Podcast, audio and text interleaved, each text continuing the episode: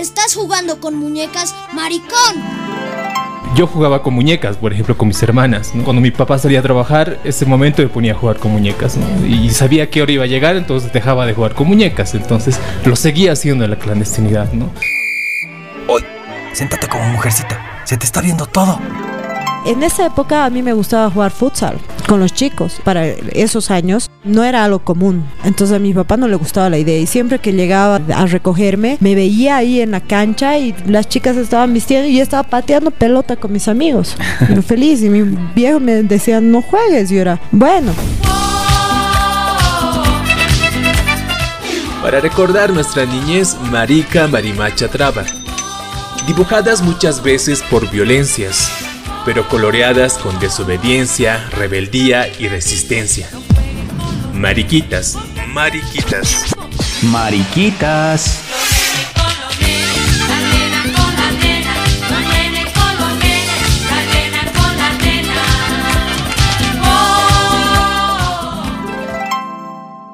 No es hijita, es hijito. Wilmer Marcelo Galarza Mendoza.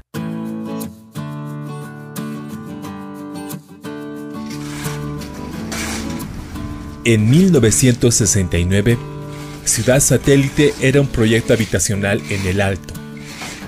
Las casas, autoconstruidas, estaban en medio del altiplano. Los terrenos tenían como horizonte la pampa extensa.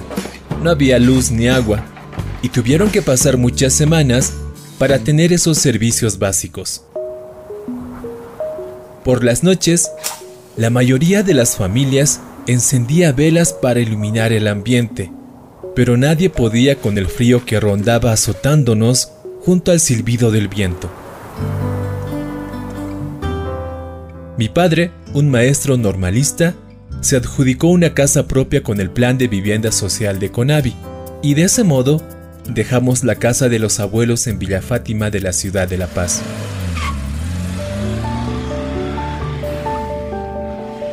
Al año siguiente, ingresé al primer curso básico en el Colegio Don Bosco, un colegio de varones donde mi padre era profesor y mi madre llegaría a serlo. Desde esos primeros años de escolaridad básica, me incliné por las actividades manuales. Aprendí a hacer todo tipo de tarjetitas, dibujos, pinturas y manualidades de diversos materiales y colores. Me gustaba realizar mis propias tarjetas de cumpleaños para mis hermanos, mi mamá, mi papá y mis tías. Lo que no era muy bien visto por los demás familiares, que murmuraban sobre mi delicadeza. ¿Qué le está haciendo? ¿Ves que vaya a la cancha?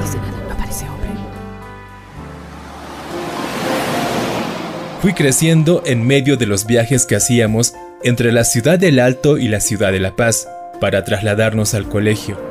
Viajes que duraban dos horas en un transporte llamado Los Rapiditos y luego en microbuses y omnibuses. En el ciclo básico e intermedio era un niño muy tímido y retraído. Me costaba hacer amistades porque no me gustaba el trato torpe de los juegos infantiles. Prefería estar alejado de todo ese bullicio a la hora del recreo y me escondía recovecos que nadie frecuentaba y prefería estar solo y separado del resto de los niños o con uno o dos de los más tranquilos. No me gustaba el fútbol porque le tenía miedo a la pelota, tenía miedo al golpe en mi rostro y aunque jugaba no me placía hacerlo. Igual debía participar en la materia de educación física y siempre elegía el básquetbol, pero en el fútbol siempre quedaba al final a la hora de la selección de los jugadores.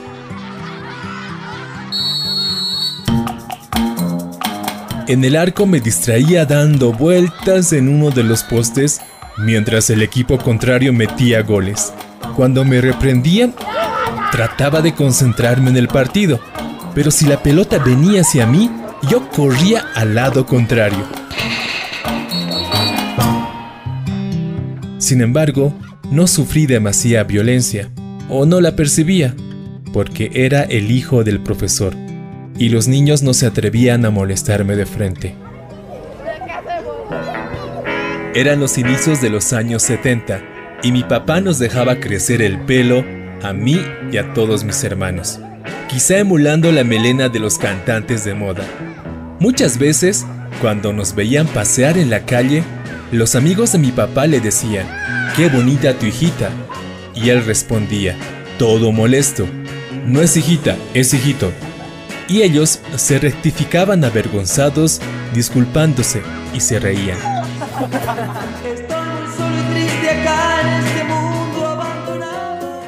Nos íbamos acostumbrando a la vida en Ciudad Satélite.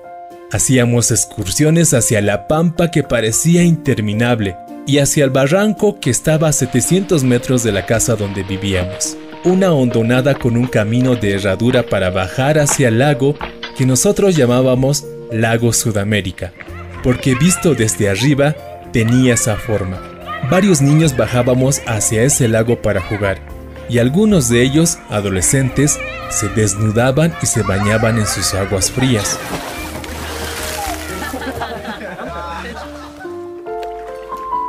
Ahí fui descubriendo mi curiosidad por los cuerpos de los niños y de los adolescentes.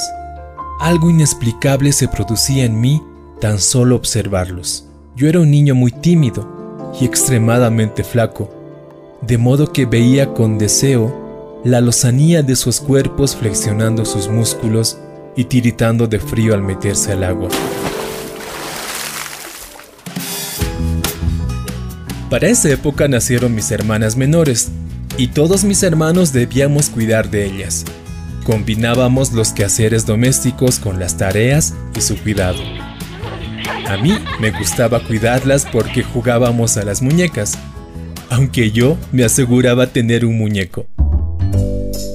Conforme ellas crecían, encontramos un lugar favorito de juegos, debajo de la mesa del comedor, donde acomodábamos nuestras muñecas, sus ropas y algunos enseres. Varias veces me negué a jugar fútbol con mis hermanos y mi papá, porque pretextaba el cuidado de mis hermanas. Lo cierto era que me gustaba jugar a las muñecas. Alguna vez mi padre se molestó muchísimo por esas negativas, pero siempre estaba mi madre para interceder amorosamente. Ella decía, déjale nomás, si quiere jugar que juegue, no está haciendo daño a nadie.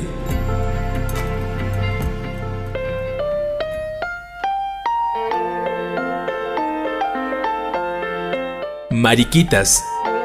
Narraciones radiofónicas de infancias LGBTI. 20 relatos sobre las infancias LGBTI en Bolivia. Compilado y editado por el Movimiento Maricas Bolivia. Este proyecto se realiza en el marco del Fondo Municipal de las Culturas y las Artes FOCUART 2020.